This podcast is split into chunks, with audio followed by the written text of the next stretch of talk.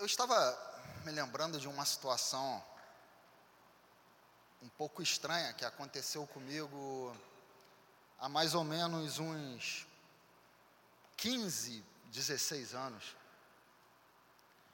Eu morava em São Gonçalo e fazia engenharia aqui na UF e eu tinha uma aula às 11 da manhã.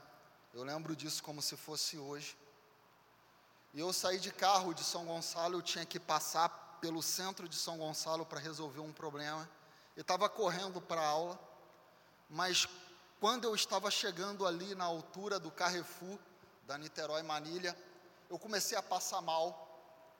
E eu resolvi parar no Carrefour, porque senão ia dar ruim. E aí eu parei, resolvi meus problemas e olhei para o relógio e falei: eu já não vou mais chegar a tempo para aula. Na verdade, eu ia chegar uns 20, 30 minutos atrasado, mas eu tenho uma mania na cabeça de que se eu chegar atrasado em algum lugar é melhor eu não ir. É coisa de quem estudou em colégio militar, porque você sabe que é pior não ir, é melhor não ir do que você ir chegar atrasado. Então, assim, loucura, mas tudo bem. E como eu já estava ali no Carrefour, eu falei assim: ah, então eu vou almoçar. Então eu parei, sentei numa mesa. Na época ainda tinha uns restaurantes melhores lá. E eu lembro até hoje o que eu pedi. Eu pedi contrafilé com fritas, uma lata de Coca-Cola e comecei a almoçar naturalmente. E de repente chegou um, na época eu achei que era assim um garoto. Ele chegou do meu lado e me pediu dinheiro. Eu olhei para ele, inicialmente eu disse não. E um segundo depois, eu nem sei o que, que passou pela minha cabeça, mas eu toquei nele e falei: Você quer sentar para almoçar comigo?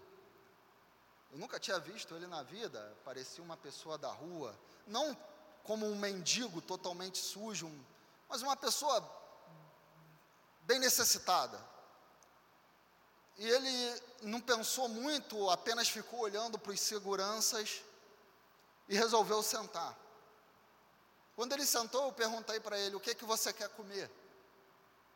E ele olhou: Ah, o mesmo que você.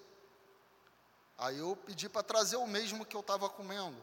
Eu perguntei: O que, que você quer beber? Ele: O mesmo que você. Eu pedi para trazer o que eu estava bebendo. E quando ele começou a comer, e eu fiquei até com pena dele, ele era tão simples, tão humilde, estava com fome. Mas aí ele foi tomar umas goladas de Coca-Cola. Você sabe, vocês conhecem alguém que nunca tomou Coca-Cola na vida? Hoje é até bom, mas eu que fui criado tomando Coca-Cola na mamadeira, é, eu, eu achei muito estranho, porque o, o garoto nunca tinha tomado Coca-Cola na vida. E sabe, hoje a gente bebe Coca-Cola e a gente fala, não se faz mais Coca-Cola igual antigamente, Coca-Cola é sem gás, não é isso que a gente fala. Boa mesmo era aquela de garrafa de um litro que a gente comprava, dividia com a galera. Mas aquele garoto, quando ele tomou a Coca-Cola, ele falou: Cara, que troço estranho. Tipo, tem um troço aqui agarrado na minha garganta. E, tipo, aquele gás tomou conta dele, que para ele era novidade, para a gente que está acostumado não é nada. Eu posso tomar uma garrafa tranquilamente durante um almoço, com toda a tranquilidade do mundo, mas para ele não. E eu fiquei com pena porque ele quase não conseguiu comer por causa da Coca-Cola. Mas o grande detalhe é que, enquanto ele estava comendo, a gente estava conversando. Eu descobri que ele não era um garoto, eu descobri que ele tinha 19 anos, mas estava tão raquítico, tão desnutrido, que parecia ter no máximo 13, 14. Descobri que o nome dele era Maicon, parecido com o meu nome. Meu nome é Michael, não Maicon. Embora no Starbucks eu sempre, fa Starbucks eu sempre falo Maicon para facilitar as coisas, porque senão ficar soletrando dá maior trabalho, né? Mas enfim, era Maicon o nome dele. E em um determinado momento ele me perguntou assim: Você é de alguma igreja? Eu achei interessante, porque eu não estava falando nada, eu estava dando almoço a ele de bom grado. E ele, quando me perguntou, eu falei: Sim, sou, sou cristão, sim. E aí, a partir daquele momento, eu comecei a conversar com ele e a gente começou a ter uma longa conversa a respeito do Evangelho. E depois eu tinha que ir, senão eu ia faltar a outra aula ainda. E fui caminhando até o carro e ele veio caminhando comigo. E quando eu cheguei perto do carro, eu já estava indo embora, ele virou para mim e falou assim: Eu posso te fazer uma última pergunta? E eu olhei para ele: Pode. E aquele garoto que tinha 19 anos e naquele momento não tinha terminado a terceira série, não sabia falar direito, estava desnutrido, pobre, humilde. Ele me fez a pergunta mais difícil que até hoje alguém, que até aquele momento alguém já havia me feito, e talvez até hoje, na minha vida, depois daquilo, eu não tenha recebido, dado o momento, dado as circunstâncias, uma pergunta tão difícil quanto a pergunta que aquela pessoa estava me fazendo. Ele olhou, olhou para mim e falou assim: Você podia me dizer o que, que é vergonha? Você podia me dizer o que, que é vergonha? Sabe, vergonha é uma coisa que você sabe quando você sente, mas você sabe explicar? Sabe, tem um monte de sentimento assim. Você sabe quando você sente, você sabe que você está assim, mas explica. Explica. Aliás, a maioria dos sentimentos são assim, né? Explica o amor. O que é, que é o amor? Você não explica, sabe? O que é, que é o ódio? Você não explica. Sabe, tem um monte de coisa que você sente, você sabe que você está sentindo por causa de algumas coisas. Mas sabe, olhando para ele, e ele na verdade ele não queria exatamente saber o que, que é vergonha. Mas ele queria entender por que, que ele vivia uma vida em que ele tinha que passar vergonha o tempo inteiro. Porque lá dentro, lá no Carrefour, o tempo inteiro ele estava preocupado com inseguranças que estavam olhando para ele, como se ele fosse um bicho como se ele fosse, como se ele não fosse um ser humano. O tempo inteiro, ali por onde a gente andou, ele olhava para um lado e para o outro, preocupado com os olhares que estavam vindo na direção dele, que olhavam para ele como se ele fosse diferente de mim, inclusive. E de fato, as pessoas olhavam para ele como se elas fossem, como se ele fosse diferente de mim como se, de alguma maneira, eu fosse mais humano do que ele. Como se, de alguma maneira, eu fosse mais digno do que ele. Porque eu tinha uma roupa melhor, um pouco mais de dinheiro na carteira. Mas aquele garoto estava ali com aquela, aquele questionamento dentro dele: por que, que eu tenho que viver desse jeito? Por que, que eu tenho que viver com esses olhares para cima de mim? Por que, que em todo lugar que eu vou, por que, que quando eu ando na rua, é como se eu fosse um bicho, é como se eu fosse um lixo? E ele me estava me perguntando isso porque, obviamente, ele olhou e viu que eu não o havia tratado como um lixo, como um bicho. Ele viu que eu o havia tratado como um ser humano digno, que ele comeu a mesma comida que eu, bebeu o mesmo refrigerante que eu, sentou na mesma mesa que eu sentei. Mas ele não podia entender porque que a vida dele não era assim o tempo inteiro. Talvez aquele pequeno vislumbre, aquele pequeno momento, tenha levantado inúmeros questionamentos para ele. Por que que só nesse momento, nesse pequeno momento, a minha vida não foi uma vergonha completa? Por que que só nesse momento, aparentemente, eu tive o mínimo de dignidade como um ser humano? Por quê? Por quê?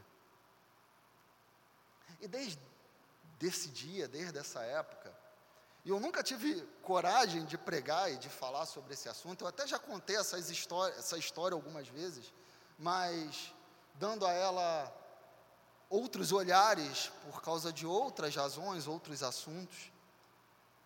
Mas eu eu nunca eu nunca tive coragem de abordar esse tema dessa maneira.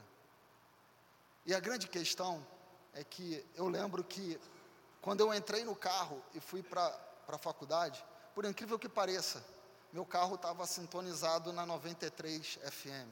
Hoje, dificilmente você veria isso acontecer.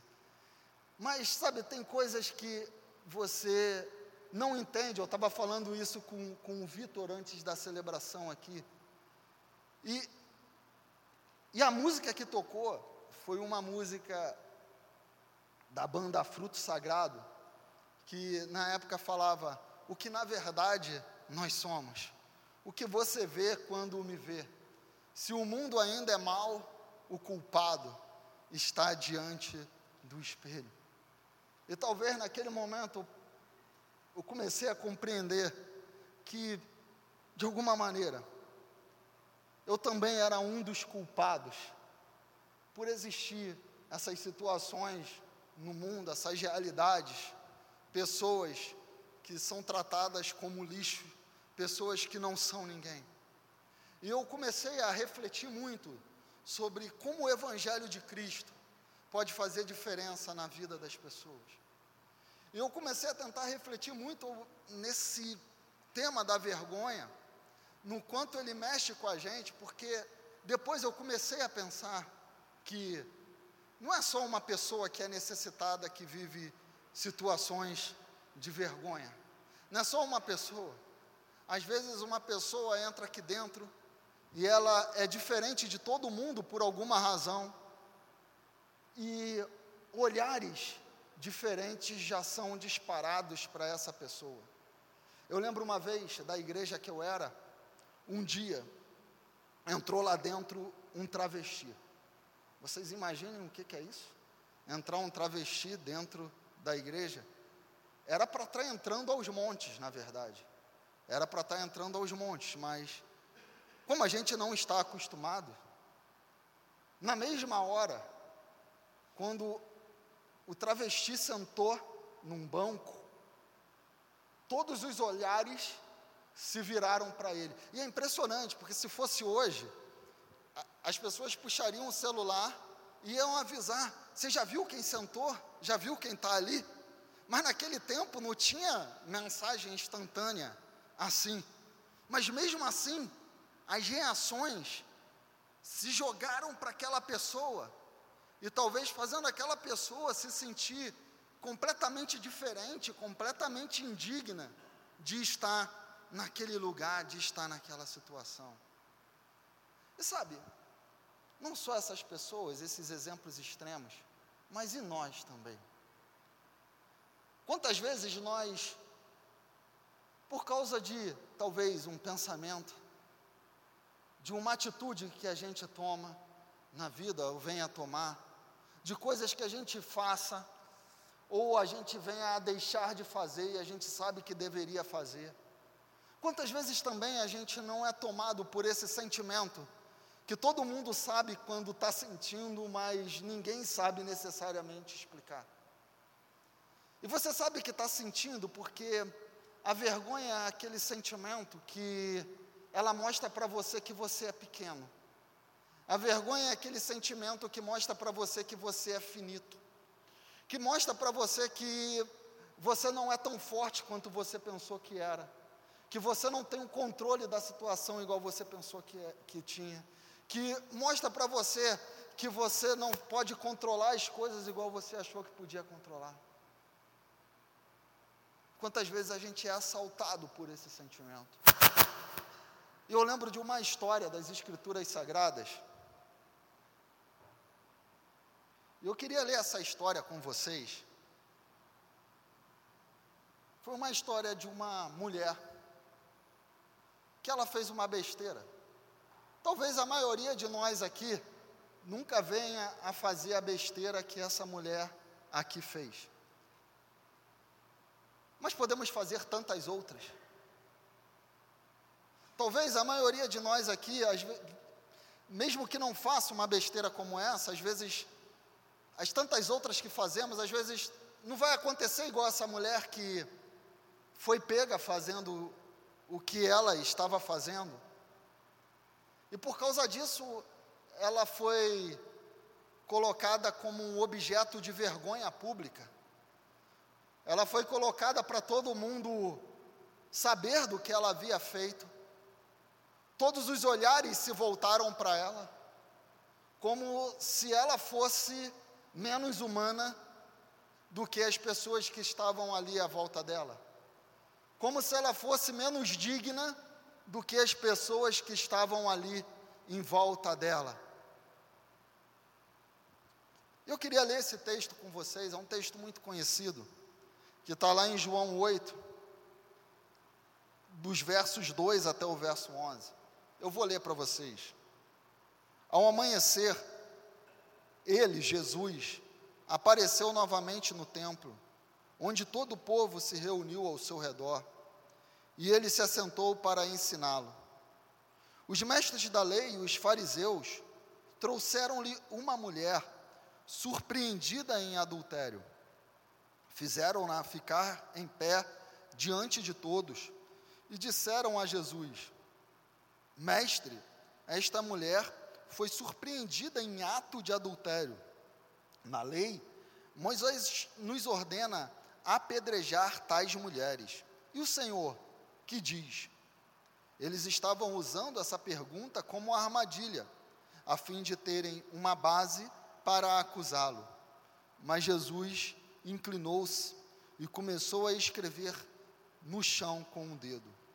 Visto que continuavam a interrogá-lo, ele se levantou e lhes disse: Se algum de vocês estiver sem pecado, seja o primeiro a atirar pedra nela. Inclinou-se novamente e continuou escrevendo no chão. Os que o ouviram foram saindo, um de cada vez, começando pelos mais velhos. Jesus ficou só, com a mulher em pé diante dele. Então Jesus pôs-se em pé e perguntou-lhe: Mulher, onde estão eles? Ninguém a condenou? Ninguém, Senhor, disse ela. Declarou Jesus: Eu também não te condeno.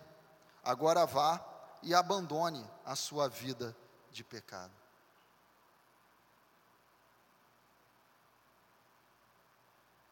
Vocês já passaram por uma situação assim de humilhação em público? Sabe? De você ter feito alguma coisa e você ter sido descoberto e, e você ter sido humilhado publicamente? Já passaram? Eu lembro que quando eu era garoto, eu fui numa festa de casamento.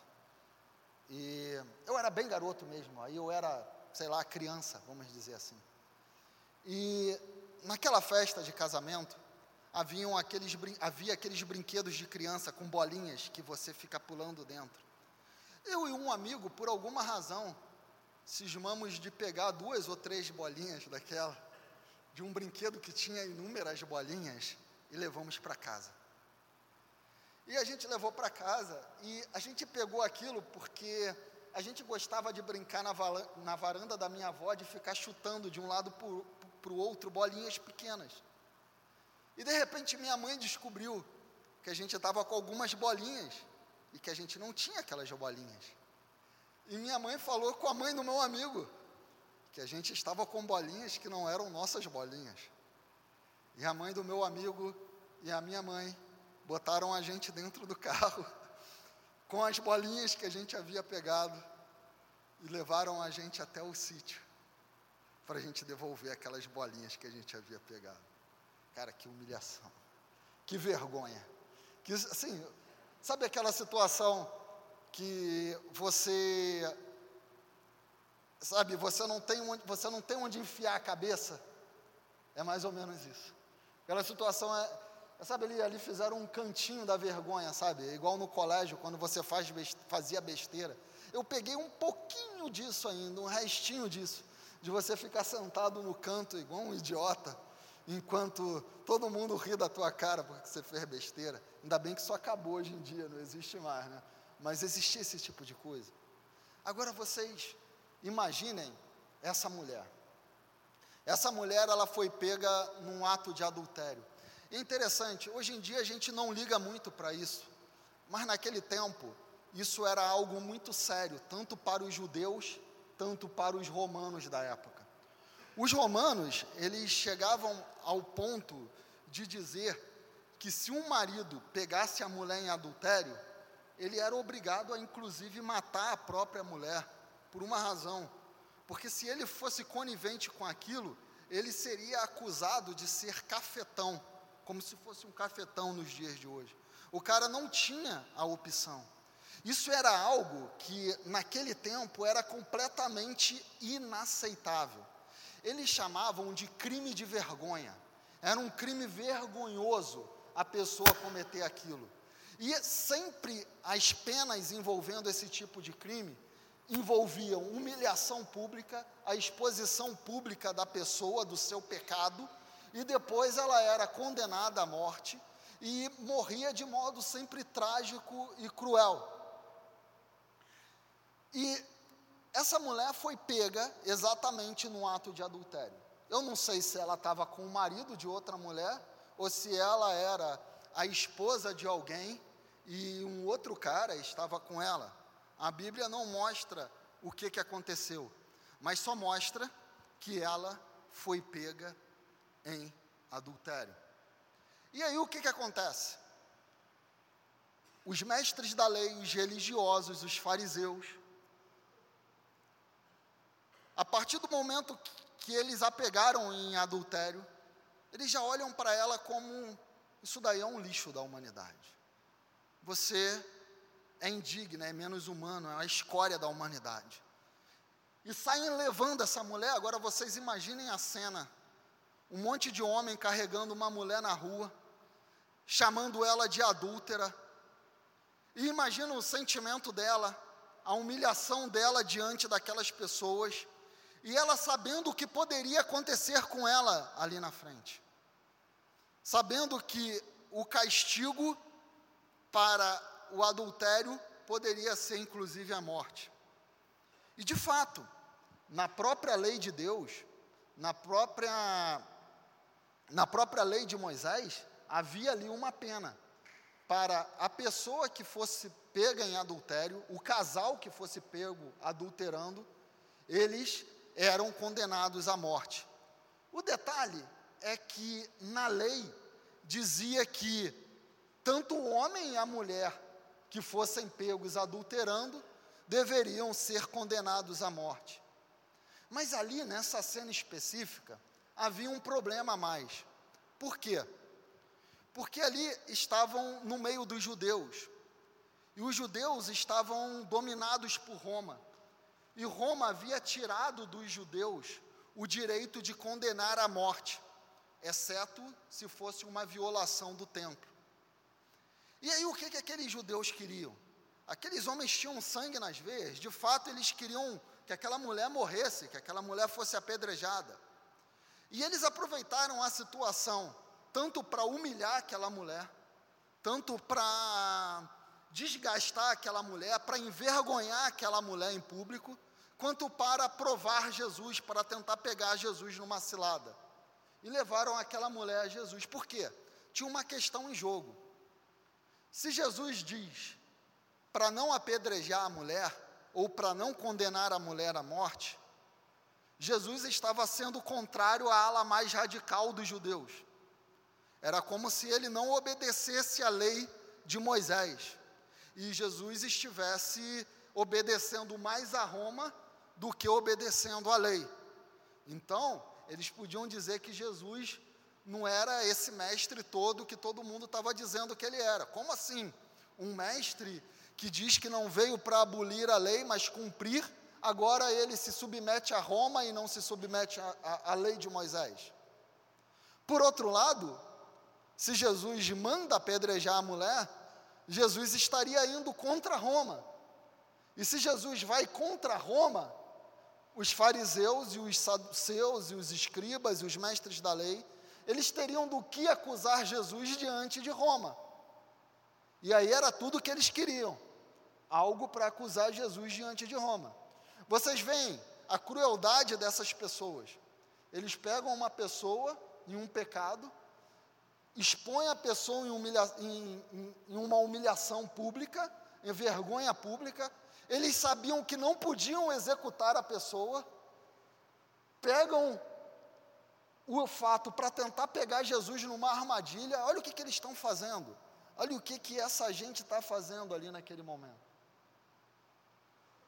E é muito bonito o que Jesus faz aqui nesse texto. Porque eles ficam ali instigando Jesus. E sabe, a Bíblia fala que Jesus veio que fica sentado no chão, escrevendo alguma coisa na areia, com o dedo, sabe, com a ponta do dedo assim escrevendo na areia, no chão. Eu fico imaginando isso, os caras nervosos, raivosos, sabe, aquele ódio, sabe, que eu não sei de onde essas pessoas tiram tanto ódio pelo, pelo outro. E Jesus ali, tranquilamente, tranquilamente escrevendo na areia, escrevendo na areia, escrevendo na areia. E eles insistindo com Jesus. E aí Jesus olha para eles e fala assim: tá bom, aquele que não tiver nenhum pecado, atira a primeira pedra, está resolvido. Aquele que não tiver nenhum pecado, atira a primeira pedra. E a palavra de Deus fala que, um a um, começando pelos mais velhos, foram deixando as suas pedras no chão e foram se retirando. Foram deixando as suas pedras no chão e foram se retirando. Sabe, algumas coisas me chamam a atenção. Vocês reparam que nesse momento, aqueles homens, eles reconhecem uma coisa, e é, isso é raro num fariseu, num escriba. Eles reconhecem que eles são pecadores. Embora a lei o tempo inteiro mostre que todos os homens são pecadores, embora lá no Velho Testamento fale, né, igual Vitoca tentou me deixar numa saia justa na aula passada, que todas as nossas justiças são como trapos de imundiça, e é que ele queria que eu dissesse literalmente o que, que é isso na aula. E depois vocês me perguntem, ou vocês pesquisem aí depois, tanto faz. Mas, e embora eles soubessem disso, sabe?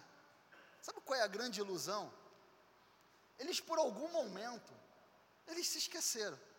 Por algum momento, eles olharam para eles e se acharam menos pecadores do que aquela mulher. Sabe, eu tenho para mim que muitas, muitas das vezes as pessoas fazem isso umas com as outras para se esconderem atrás do pecado do outro. Sabe? Toda vez que alguém olha para alguém assim que foi pego num pecado ou em alguma coisa, fez alguma coisa ruim, e aí vem alguma pessoa e começa a falar muito do pecado do outro, começa a falar muito que aquela pessoa está errada, está em pecado, está na lama, está toda suja. Eu sempre desconfio que na verdade é como isso aqui, sabe? O holofote quando eu estou aqui, o Vitor estava falando que não enxerga ninguém, é verdade. Nesse ponto aqui, eu não enxergo quase ninguém. Mas vocês me enxergam. Então, quando a gente acusa alguém,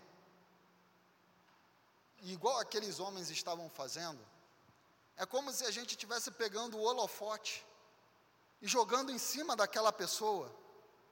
E no momento que aquilo está em cima daquela pessoa, só aquela pessoa é vista. Em contrapartida, aqueles acusadores, e nós também, quando acusamos, nós ficamos escondidos. Não só escondidos, mas os nossos pecados ficam escondidos. As nossas vergonhas ficam escondidas e a vergonha do próximo fica em evidência explicitada, fica à mostra. E a gente passa como se nós fôssemos melhores, quando na verdade não somos. Quando na verdade não somos. E a pergunta de Jesus para aqueles homens, e a resposta de Jesus para aqueles homens, fez, por um segundo, eles entenderem isso. Que eles, na verdade, eram tão pecadores quanto aquela mulher que eles estavam ali acusando.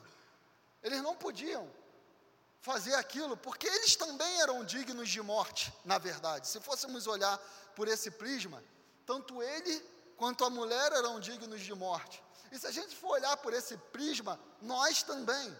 Então não vai sobrar ninguém.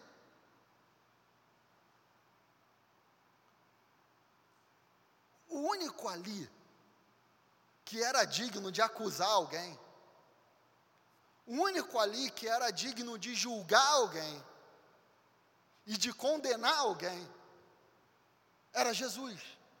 O único ali que podia fazer isso. Mas Jesus, por alguma razão, a gente. Ele, ele não faz isso. Ele não condena aquela mulher. E sabe, gente, as palavras de Jesus para aquela mulher são muito interessantes. Porque ele olha para ela e ele faz uma pergunta: mulher, cadê os seus acusadores? Cadê aquelas pessoas que estavam te acusando? Parecia um tribunal, né? O acusador, Jesus como juiz, a mulher como uma ré. E não tinha na cabeça daqueles homens acusadores ninguém para defender aquela mulher. Ela estava simplesmente sendo acusada sem direito de defesa para eles. E Jesus olha: cadê seus acusadores? Ninguém te condenou. E ela olha, e surpresa até por estar viva naquele momento, porque vendo aquela, aqueles homens com pedras na mão, ela já estava esperando que não ia durar muito. E imagina que morte deve ser. Apedrejado até morrer, sabe? Se não levar uma logo na cabeça e desmaiar, é um sofrimento terrível até o final. E Jesus olha para ela, olha nos olhos dela e fala: Nem eu te condeno, nem eu te condeno. Vai e, e abandona a sua vida de pecado. Vai e não peques mais. Eu fico imaginando a cabeça da mulher, o que, que ela estava entendendo de uma situação completamente humilhante, vergonhosa, em que ela de fato foi pega num ato errado, e ela sai daquilo ali para uma situação de absolvida, uma situação de perdoada, uma situação de dignidade restaurada, por causa do que Jesus faz pelaquela mulher. Eu não sei se vocês já tiveram a curiosidade de se perguntar que, que Jesus estava escrevendo na areia. O que será que Jesus estava escrevendo na areia? Sabe, eu não faço a mínima ideia, vou ser sincero para vocês. E eu duvido que alguém possa responder isso com toda a certeza do mundo. Tem gente que fala que Jesus estava escrevendo o pecado daqueles homens que estavam acusando. Tem gente que fala que Jesus estava escrevendo o décimo mandamento: não cobiçarás a mulher do seu próximo. Dificilmente algum daqueles homens ali não tenha caído naquele pecado em algum momento. Eles podem não ter chegado a concretizar o ato, mas provavelmente eles tinham cobiçado a mulher de alguém em algum momento da vida deles. Alguns dizem isso. Mas sabe, eu gosto de pensar como alguns que Jesus ali estava escrevendo a sentença daquela mulher. Sabe por quê? Porque eles chegaram a Jesus como se Jesus fosse um juiz. E os magistrados romanos, eles nunca pronunciavam uma sentença sem antes escrever. Eles não podiam pronunciar uma sentença de boca. Eu acho que hoje é assim também, né? Nenhum juiz vai pronunciar uma sentença sem antes ela estar tá escrita. Não sei, não entendo isso. Né? Mas acho que deve ser assim, né? Eu não sei se é, mais ou menos, né? Mas o, um, um magistrado romano, ele só pronunciava uma sentença que, quando ele já estava com a sentença redigida. E eu gosto de pensar, como muitos pensam, que Jesus estava ali escrevendo com o seu dedo a sentença daquela mulher. Engraçado, né? Parece que é próprio de Deus escrever com o dedo. Não sei se vocês já pararam para pensar que os dez mandamentos foram escritos em pedras com o dedo do próprio Deus, para nunca mais serem apagados. Mas ali, Jesus estava escrevendo a sentença de liberdade daquela mulher, de toda a culpa, de toda a vergonha, de toda a humilhação, com o dedo também, mas na areia, de modo que aquilo podia ser apagado um dia. Mas sabe por que, que Jesus estava escrevendo na areia e não se importando daquilo ser apagado um dia?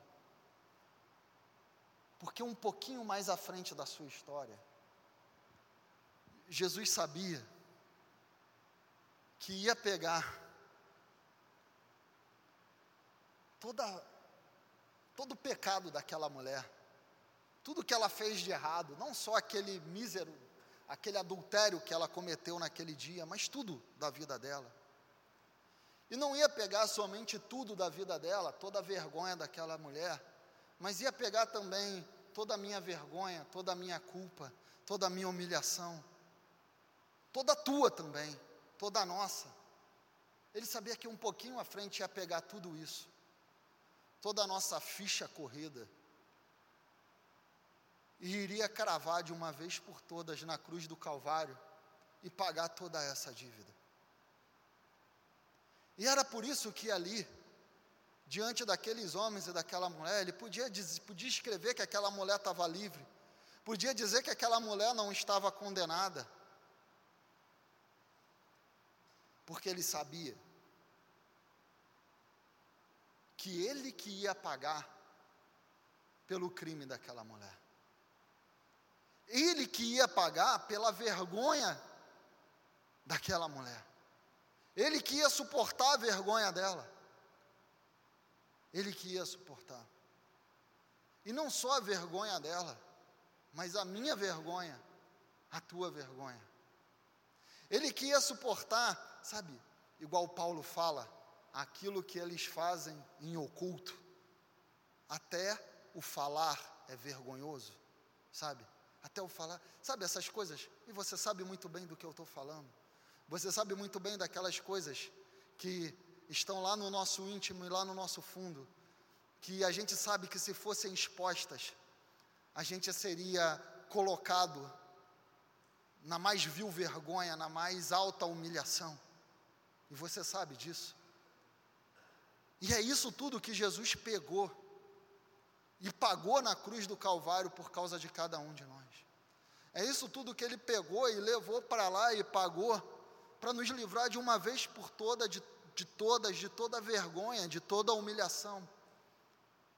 Sabe, porque o diabo ele fica para a gente o tempo inteiro nos acusando, igual aqueles homens estavam acusando aquela mulher. Você é pecador, você é uma vergonha. O que, que você está fazendo aí? Você não é digno. Olha, lembra do que você fez? Olha o que, que você é. Eu sempre lembro de Lutero. Lutero falava isso, que um dia ele era meio místico, né? Ele falou que um dia o diabo apareceu para ele e falou assim: É, Lutero, o que, que você está fazendo aí, rapaz? Você não é digno, você é um pecador. E Lutero virou para o diabo e falou: Isso mesmo, eu sou um pecador, mas Jesus morreu por um pecador igual a mim. Eu sou um pecador, mas Jesus morreu por um pecador igual a mim. Eu acho que é essa consciência que a gente precisa ter na nossa vida, em cada passo que a gente dá da nossa existência. Que nós somos pecadores, mas Jesus morreu pelos nossos pecados, Ele suportou a nossa vergonha. E sabe, em vários momentos da vida, você vai achar que você não pode continuar, porque você vai achar que você é uma vergonha. Você vai achar que você é uma fraude. Você vai achar que você não é digno. E é só o que Jesus fez por mim e por você que pode nos restaurar e fazer a gente continuar e seguir o caminho. Há uma coisa que eu sempre fico pensando na história dessa mulher. O que, que vocês acham que aconteceu com essa mulher depois dessa cena? O que, que vocês acham que aconteceu com ela? Vocês acham que depois que Jesus foi embora dali e ele estava seguindo o seu caminho para Jerusalém, vocês acham que aquela cidade e aquele povo ia deixar aquela mulher em paz? Vocês acham mesmo que eles iam deixar a mulher em paz? Pensem em uma hipótese aqui. E se ela tivesse traído o marido dela? O que, que o marido dela ia fazer com ela? Ia jogar no mínimo ela na rua. E se ela tivesse ficado com o marido de outra?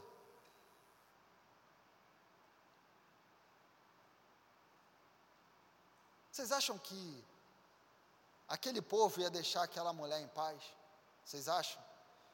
Vocês acham que no outro dia aqueles fariseus cheios de sangue já não iam se achar completamente dignos diante de Deus de novo só porque foram no templo e fizeram uma meia dúzia de oração e jejum iam começar a achar aquela mulher mais pecadora de novo, e não iam voltar lá e iam infernizar a vida daquela mulher. Eu não estou inventando nada, porque era assim que, que acontecia o tempo inteiro. Sabe, aquela mulher só tinha uma forma de ter uma vida diferente. Aquela mulher só tinha um jeito de conseguir seguir a sua vida com aquilo que Jesus disse para ela: vai e não peques mais vai e abandone sua vida de pecado. Ela só podia ter uma vida nova, uma vida livre da vergonha e da estigma que estava sobre ela, se ela abraçasse a comunidade de discípulos de Jesus.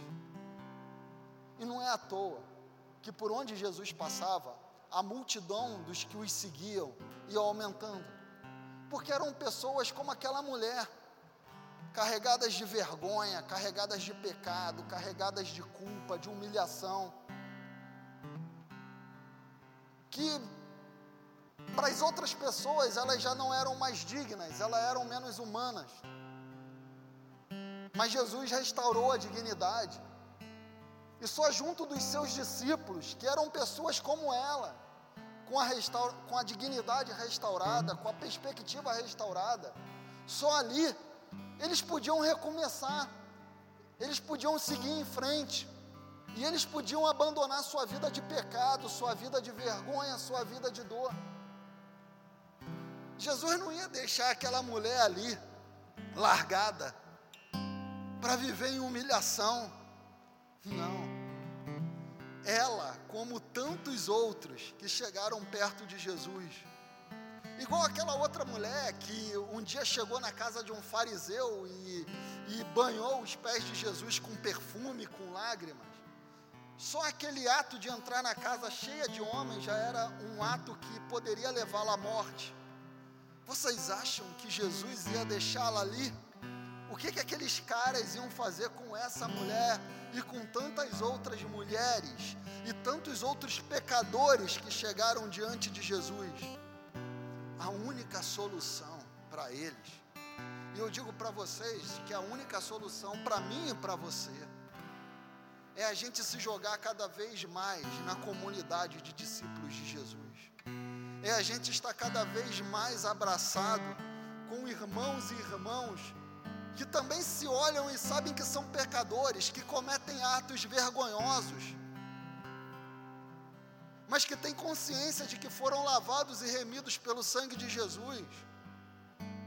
E não estão aqui para olhar um para o outro, para julgar um ao outro e, achar, e se achar melhor que o outro, mas estão aqui para dar as mãos uns aos outros, para que a gente possa caminhar juntos e juntos lutarmos contra o pecado e juntos darmos forças um para o outro para nós abandonarmos a vida de pecado, a vida de vergonha, a vida de humilhação, a vida de dor.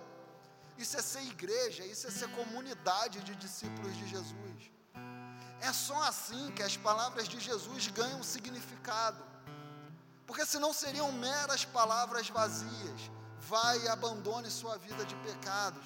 Porque quantas vezes você mesmo já pensou isso para você? Não, agora eu quero abandonar isso que me traz tanta vergonha, que me traz tanta humilhação, que me diminui tanto, sabe? Que mexe tanto com a minha dignidade, que me torna tão pequeno, tão miserável. E você mete o pé ali para fora e você não consegue, aquilo volta para você com toda a força. Quantas vezes isso aconteceu com você? Comigo já aconteceu um bilhão de vezes.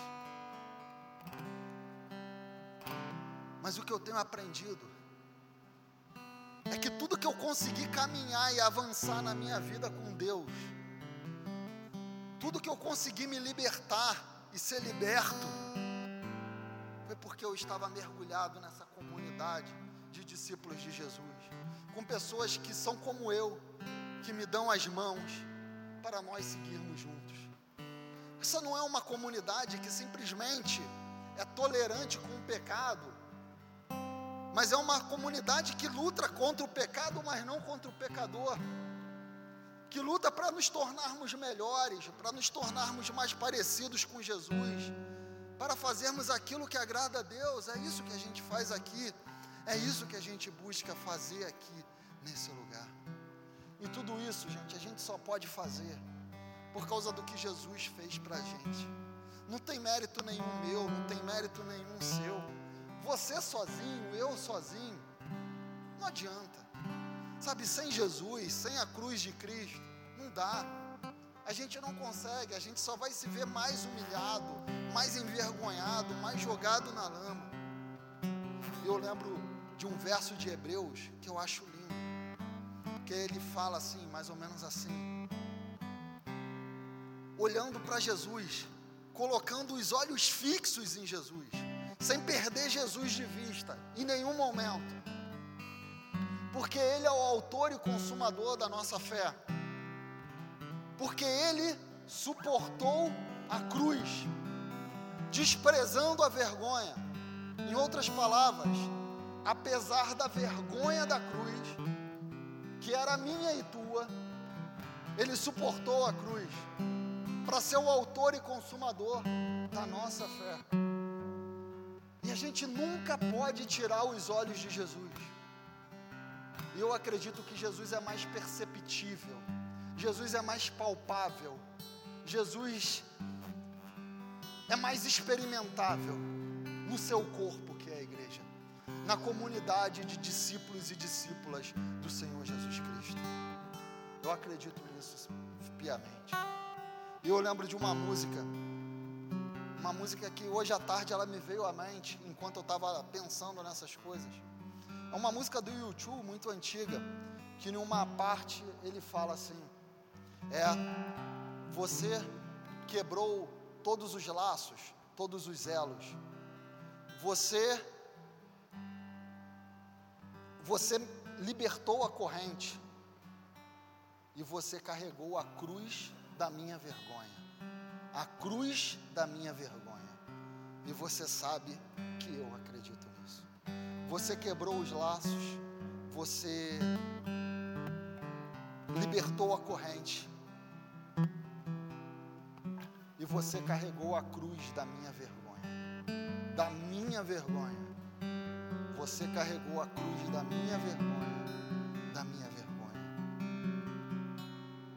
Cruz de Cristo era a minha cruz com as minhas vergonhas, com as minhas humilhações, com aquilo que me faria menos humano, de fato, que me faria miserável, com aquilo que me faria completamente indigno. Aquela cruz das vergonhas, Jesus carregou. E é por isso que meus olhos têm que estar fixos nele.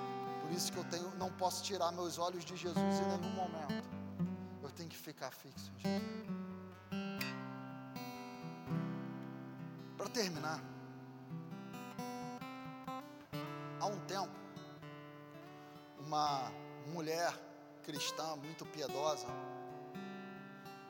ela trabalhava em um asilo Ela, na verdade, fazia um trabalho voluntário em um asilo. Toda semana ela ia lá, reunia os velhinhos, e ela lia a Bíblia com os velhinhos, cantava hinos com os velhinhos, e dentre os velhinhos havia uma senhora chamada Betsy. Ela tinha o mal de Alzheimer, e eu sei o quanto isso é ruim, porque meu avô morreu com isso. Essa mulher já estava em um estágio que ela não reconhecia bem as pessoas, que ela não sabia nem direito quem ela era. Tudo que ela vivia ali era vergonha, tudo que ela vivia ali era dor. A filha fazia meses que não havia, e todo dia tudo que ela fazia era pegar um cartão postal que a filha havia mandado meses atrás. E aquela mulher que, que levava a palavra de Deus para esses idosos, ela percebeu que Betsy, apesar de aparentemente o tempo inteiro nem entender o que estava acontecendo ali, ela ainda tinha o um mínimo de capacidade para ler. Ela ainda conseguia ler um pouco. Então toda semana ela pegava um hino e dava para Betsy ler. Um dia, o hino escolhido foi aquele hino Rude Cruz, eu acho que todo mundo aqui conhece. E Betsy então começou a ler o hino, e ela começou a ler: Rude Cruz se erigiu, dela o dia fugiu, como emblema de vergonha e dor. E quando a Betsy leu essa parte, ela começou a chorar. E ela disse assim: Eu não posso continuar, é muito triste. E todos os idosos ficaram surpresos porque durante vários anos ela não tinha conseguido formular uma frase com sentido. E naquele momento, ela conseguiu formular uma frase: Eu não posso continuar, é muito triste. Então ela voltava para o início do hino: Rude Cruz se erigiu, e dela o dia fugiu, como um emblema de vergonha e dor. E novamente ela disse: Mas eu não posso continuar. É muito triste. E nisso o tempo foi passando, os idosos foram saindo. E aquela mulher que cuidava daqueles idosos levou o Betsy até o seu quarto, colocou no elevador, foi até o quarto dela. E para surpresa daquela mulher, Betsy do nada começou a cantar do jeito dela mas começou a cantar o hino de cor. Mesmo naquela mente destruída pelo Alzheimer, ainda havia algumas redes, algumas conexões. E ela começou a dizer: Rude Cruz Ceregiu. Dela o dia fugiu como emblema de vergonha e dor. Mas eu amo essa cruz, porque nela Jesus deu a vida por mim, pecador. Sim, sim, eu amo a mensagem da cruz, até morrer eu a vou proclamar. E Betsy cantava aquilo e começava a chorar. E provavelmente o que aconteceu foi que aquele hino, ela se identificou com aquele hino porque o que que resumia a condição de Betsy? O que que resumia a vida de Betsy? O que que traduzia a vida de Betsy? Vergonha e dor. Vergonha e dor. E a partir daquele hino ela descobriu que só uma pessoa podia entender o que, que ela sentia. Só uma pessoa podia entender a vergonha e a dor pela qual ela passava. E essa pessoa era Jesus, que suportou a cruz, suportou a vergonha da cruz, a dor da cruz, por causa de Betsy, por causa de mim, por causa de você. Sim, eu amo a mensagem da cruz, porque lá na cruz está a minha vergonha, porque lá na cruz está o meu pecado, porque lá na cruz a minha sentença foi paga. Sim, eu amo a mensagem da cruz, e até morrer eu a vou proclamar. Eu desafio você a isso. Ame a mensagem da cruz. Ame Jesus Entenda que só Ele te entende. Entenda que só Ele sabe o que você passa. Entenda que só Ele sabe as tentações pela qual, pelas quais você passa, os medos, as frustrações. Entenda, em tudo Ele foi tentado. Entenda isso. Entenda que Ele entende e Ele sabe e Ele experimentou. Vergonha maior do que ver, qualquer vergonha que você possa experimentar, dor maior do que qualquer dor que você possa experimentar. Ele suportou a cruz, apesar da vergonha, por causa de mim, por causa de você. Abaixa a sua fronte, vamos orar. Coloca a sua vida diante de Deus. Coloca a sua vida diante de Jesus.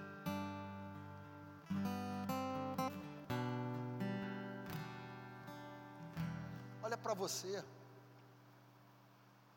Que você tem vivido, o que você tem passado. Olha para a sua história.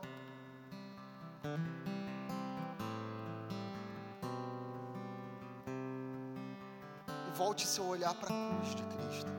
Volte seu olhar para Jesus.